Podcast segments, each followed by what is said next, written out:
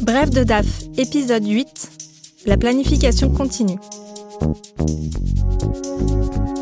La crise sanitaire a profondément modifié le monde qui nous entoure.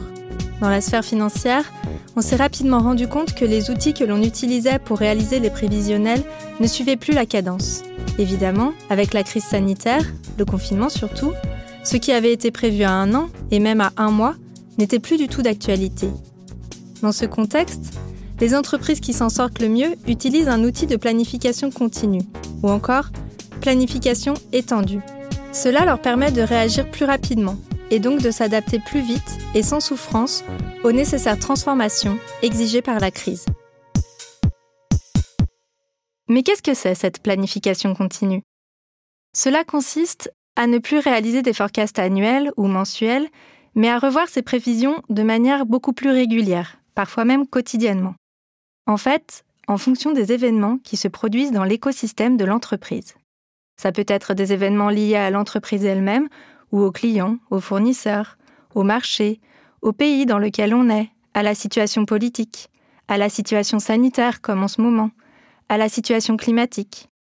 La finance prend en compte tous ces éléments et les inclut dans ses analyses pour construire son prévisionnel de manière continue, d'où la planification continue. En fait, la finance devient plus en lien avec son environnement, avec le marché, avec les opérationnels. Elle est moins déconnectée de la réalité et est en phase avec ce qui se passe autour d'elle. Elle devient plus performante et agile.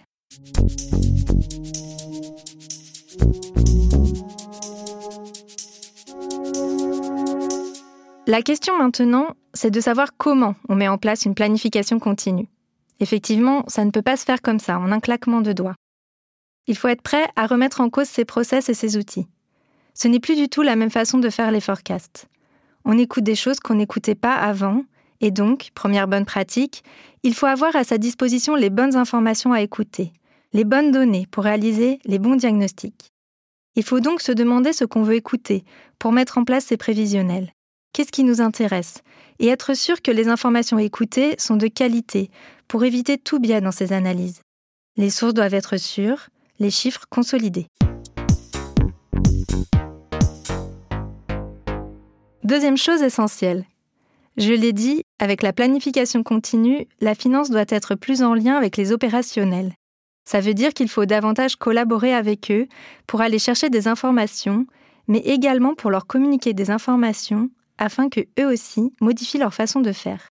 Il y a plus de collaboration qui se met en place au sein de l'entreprise. Enfin, pour pouvoir réaliser des prévisionnels réellement en lien avec le quotidien de l'entreprise, il faut des outils performants. Encore trop d'entreprises utilisent Excel pour faire leurs prévisionnels. Et évidemment, ça devient compliqué quand on veut faire de la planification continue et intégrer des données de différentes sources et de manière continue dans ces analyses prévisionnelles. Il faut donc investir dans des outils plus performants.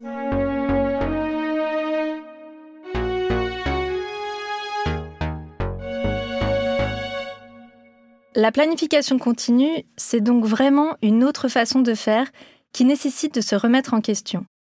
Mais ces nouveaux process méritent qu'on leur accorde du temps et de l'énergie, et pas uniquement dans un contexte de crise. Les nouveaux process mis en place dans le cadre d'une planification continue permettent tout d'abord de gagner en rapidité. Les informations étant remontées de manière continue, les prévisionnels sont réalisés plus rapidement. J'ai quelques chiffres à vous communiquer. Par exemple, l'éditeur HubSpot, qui a adopté un outil de planification continue, Workday Adaptive Planning, dit mettre 15 à 20% moins de temps pour réaliser ses prévisionnels. Autre exemple, le groupe Pochet, spécialisé dans le packaging de luxe et qui utilise le même outil, dit réaliser des clôtures mensuelles et consolidées en quelques jours seulement, ce qui lui permet de prendre des décisions de manière plus rapide. On reste sur le groupe Pochet. Il dit aussi avoir pu construire un budget des ventes collaboratif et donc véritablement intégrer les opérationnels au processus.